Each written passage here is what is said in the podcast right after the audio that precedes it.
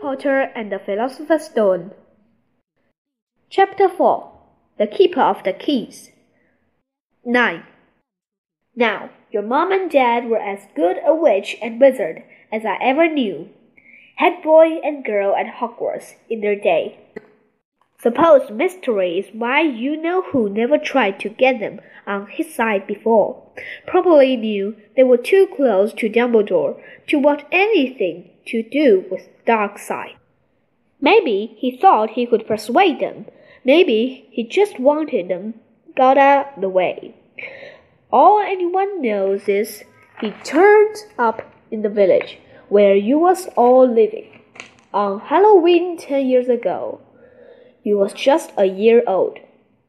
He came to your house and and Hagrid's son pulled out a very dirty spotted handkerchief and blew his nose with a sound like a foghorn. Sorry, he said, but it's that sad. Knew your mom and dad and nicer people you can't find anyway. You know who killed them. And then, and this is a real mystery of the thing. He tried to kill you too. Wanted to make a clean job of it, I suppose. Or maybe he just liked killing by them. But he couldn't do it. Never wondered how you got that mark on your forehead. It's just no ordinary cut. That's what you got. A powerful, evil curse touches you. To care your mom and dad and your house even, but it didn't work on you. And that's why you're famous, Harry. No one ever lived after they decided to kill him. No one. Except you. And he'd killed some of the best witches and wizards of the age.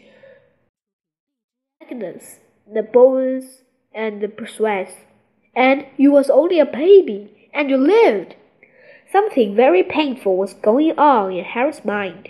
As Hagrid's story came to a close, he saw again the blank flash of green light, more clearly than he had ever remembered it before. And he remembered something else, for the first time in his life. A high, cold, cruel laugh.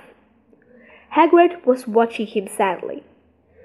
Took you from the House myself on Dumbledore's orders, brought you to this lot.